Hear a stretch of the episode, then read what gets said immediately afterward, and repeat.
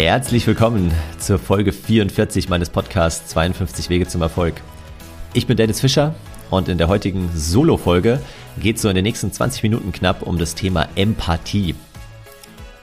In meinem 44. Buchkapitel schreibe ich ja über das Win-Win-Denken, also wie können wir uns auch besser in andere Personen hineinversetzen, uns überlegen, was möchte denn der oder die andere in Verhandlungen erreichen.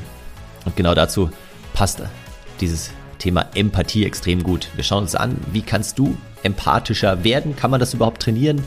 Und natürlich gehen wir am Anfang erstmal auf die Definition ein, was ist Empathie und vor allem, warum ist Empathie so ein wichtiger Skill in der Zukunft? Ich würde sagen, wir starten direkt durch. Viel Spaß beim Hören.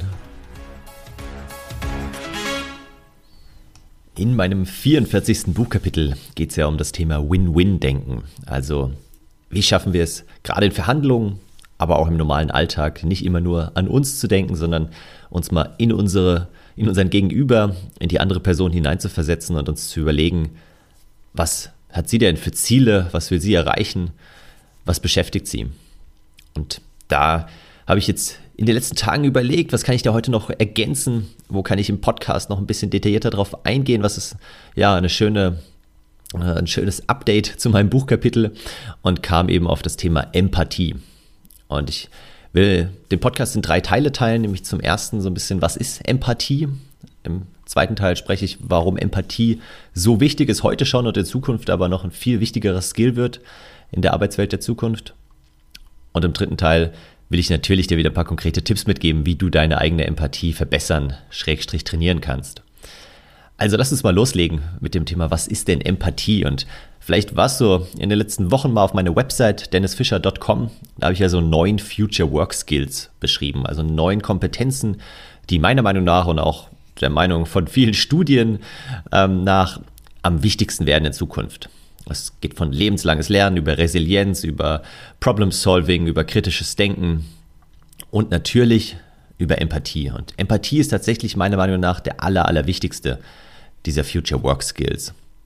Weil was wir heute beobachten können, ist, dass die ganze Digitalisierung ja zwar vorhanden ist und mittlerweile jetzt gerade auch durch Corona immer stärker sich ausbreitet, auch bei Mittelständlern und kleinen Unternehmen immer mehr ankommt, aber dass sie sich einfach noch nicht durchgeschlagen hat.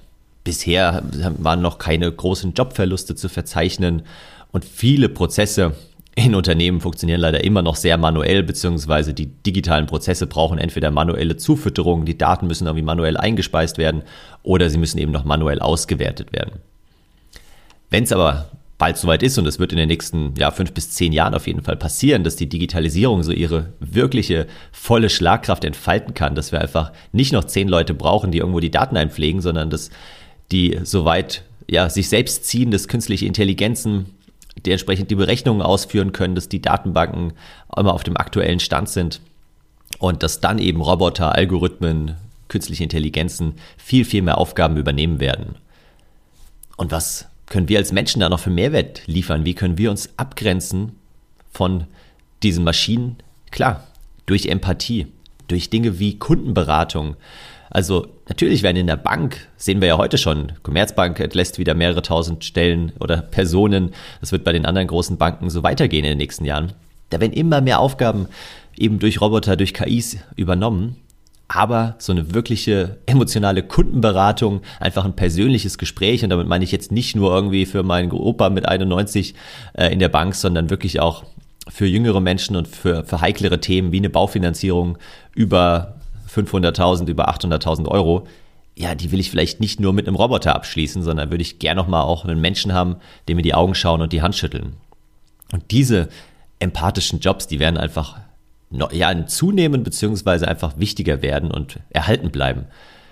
Gleichzeitig habe ich aber die vage Hoffnung, dass so Berufe wie Krankenpfleger, Altenpfleger, also Dinge, die heute schon extrem viel Empathie erfordern, leider dafür viel zu schlecht bezahlt sind und viel zu viel Arbeitsaufwand sind, dass die in Zukunft besser bezahlt werden und dadurch ja entweder ihre Arbeitszeit reduziert können für das gleiche Gehalt oder einfach auch besser verdienen.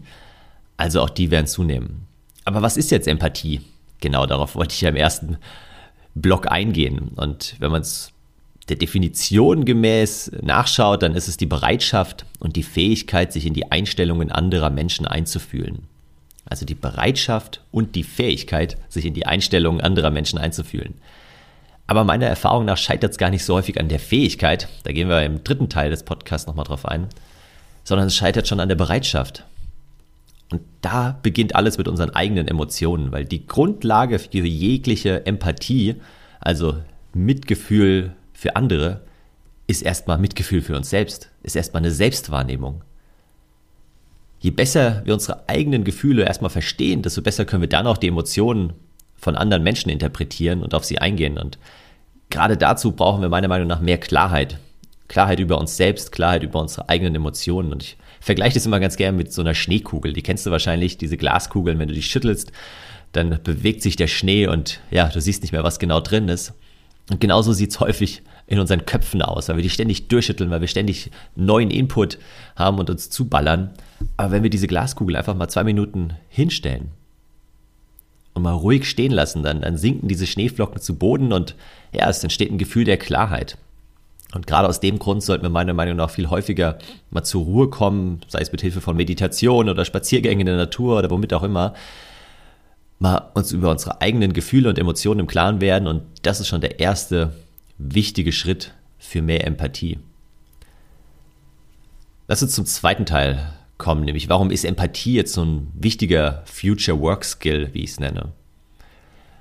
Dazu will ich erstmal Empathie auf drei Ebenen unterscheiden, nämlich zum einen Empathie für mich selbst, was ja der Definition nach eben diese Selbstwahrnehmung ist, dann Empathie für meine Arbeitskollegen oder generell für, für Kollegen, für mein Team und im dritten Empathie für meine Kunden. Auf die erste will ich gar nicht mehr weiter eingehen, da habe ich gerade schon drüber gesprochen und da gebe ich dir nachher noch ein paar Tipps mit, wie du eben mehr Empathie auch für dich selbst entwickeln kannst. Aber auf das Thema Team und Kunden möchte ich noch genauer eingehen. Und ich glaube auch in Zukunft im, im, Berufsleben, in der Zusammenarbeit wird Empathie eine immer größere Rolle spielen, weil wir merken es jetzt schon durch Corona, wir arbeiten remote, wir können uns häufig gar nicht so in die anderen Personen hineinversetzen, wenn da zwei Kinder irgendwie im Homeschooling sind und noch ein Hund im Hintergrund bellt und wir denken uns so, ja, dann, äh, keine Ahnung, mach halt die Tür zu, ja.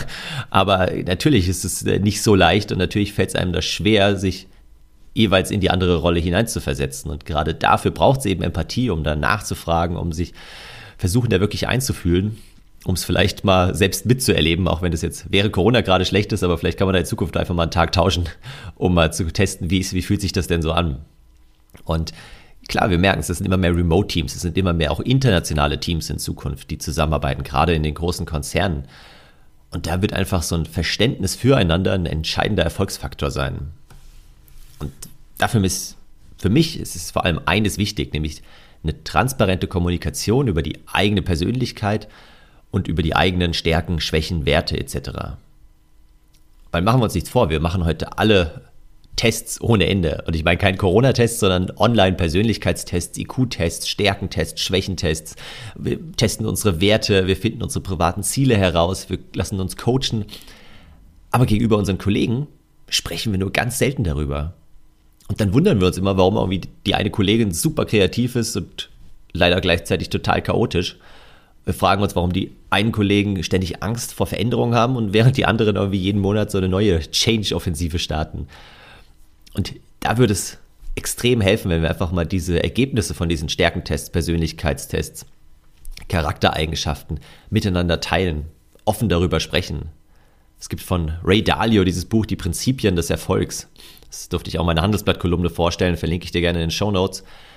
Und da hat er schon in den 70er Jahren damals sogenannte so Baseball-Cards eingeführt. Das heißt, er hat im Unternehmen wirklich auch Tests gemacht mit den Mitarbeitern, Stärkentests, Persönlichkeitstests und hat dann transparent pro Mitarbeiter so eine Karte angelegt, sodass man sofort sehen könnte, konnte, was haben denn die anderen für Stärken, für Schwächen, für Charaktereigenschaften, wo sollte man die quasi mit ins Team dazuholen, für welche Aufgaben und bei welchen Aufgaben sollte man sie vielleicht eher außen vor lassen.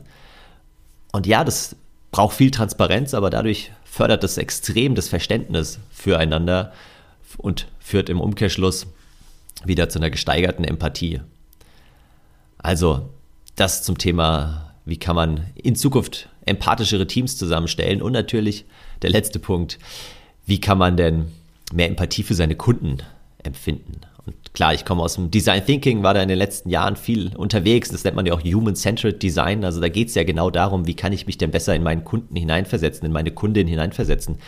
wie kann ich denn rausfinden, was die wirklich für Pain Points haben, für Bedürfnisse haben? Und da gibt es prinzipiell ja vor allem drei wichtige Dinge, nämlich durch Interviews, durch Beobachten und sich selbst in die Situation hineinzuversetzen, sich selbst mal in die Schuhe des Nutzers zu stellen.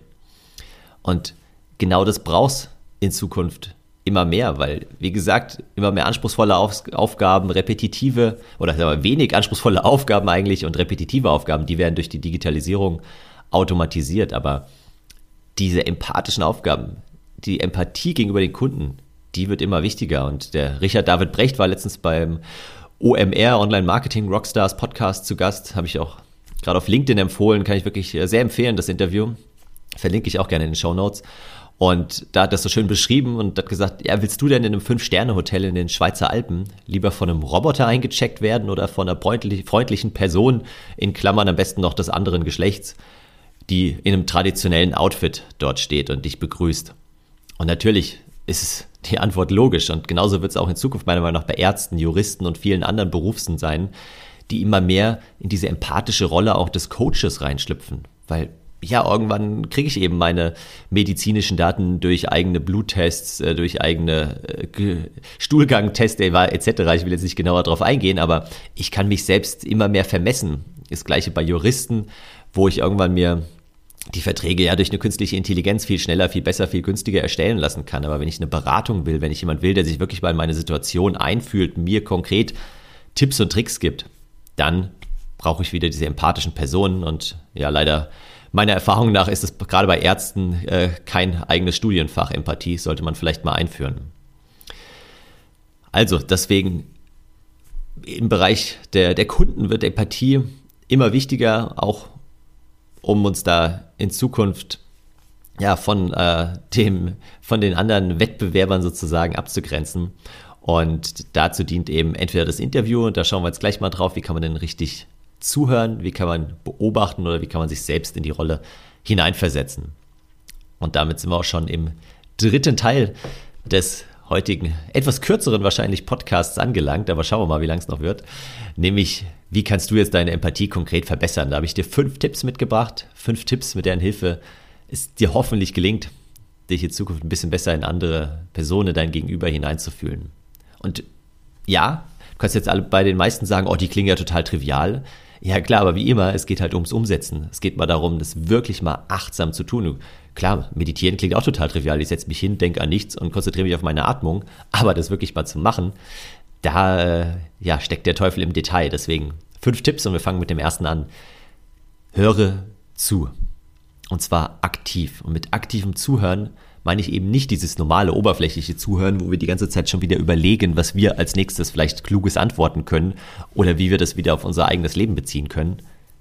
Nein, es geht wirklich darum, achtsam zuzuhören, den vollen Fokus auf die andere Person zu richten, alles rundherum auszublenden.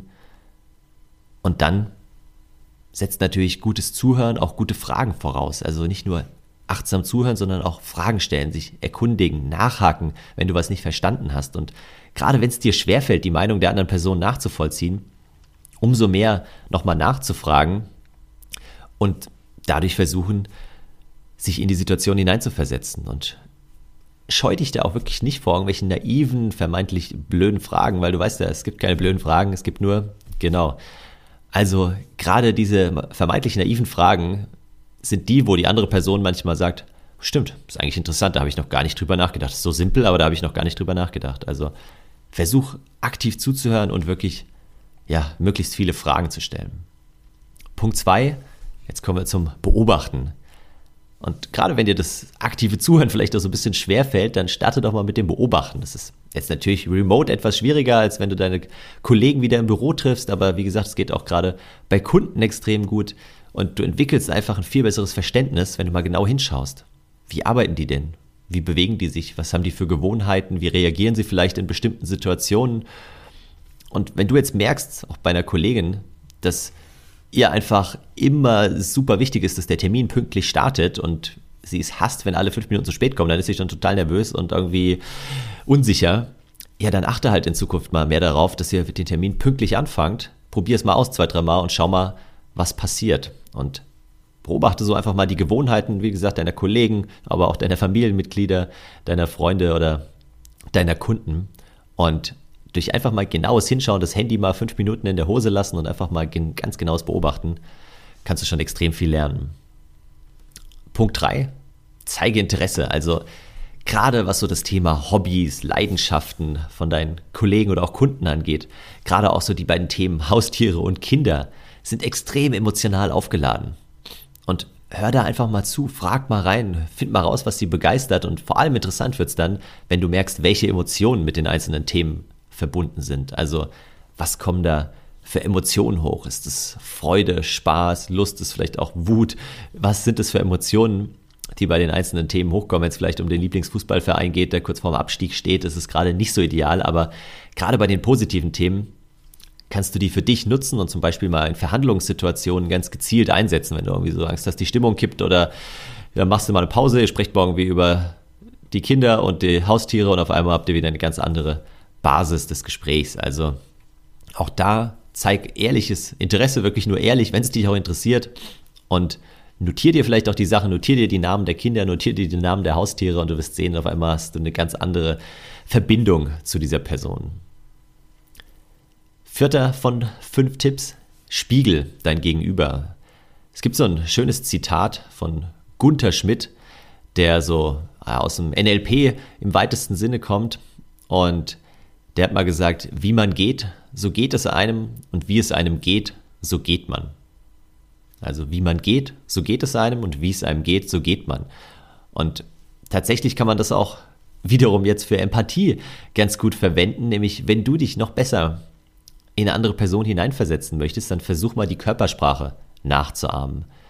Wenn du dann die Mimik und die Gestik deines Gegenübers synchronisierst, wirst du merken, wie eine emotionale Verbindung entsteht, wenn du es nicht übertreibst natürlich. Also pass auf, dass du dein Gegenüber irgendwie nicht provozierst oder das ins Lächerliche ziehst, sondern versuch mal wirklich die Körpersprache nachzuahmen und du wirst merken, wie du dich dadurch viel besser, besser wirklich in die Person hineinversetzen kannst und wie auch zwischen euch eine entsprechende Verbindung entsteht. Man sagt ja auch immer so, die Chemie stimmt zwischen zwei Personen. Woher der Ausdruck genau kommt, ist nicht ganz geklärt. Das wird häufig auch mit diesen Spiegelneuronen in Verbindung gebracht, hast du vielleicht auch schon mal gehört.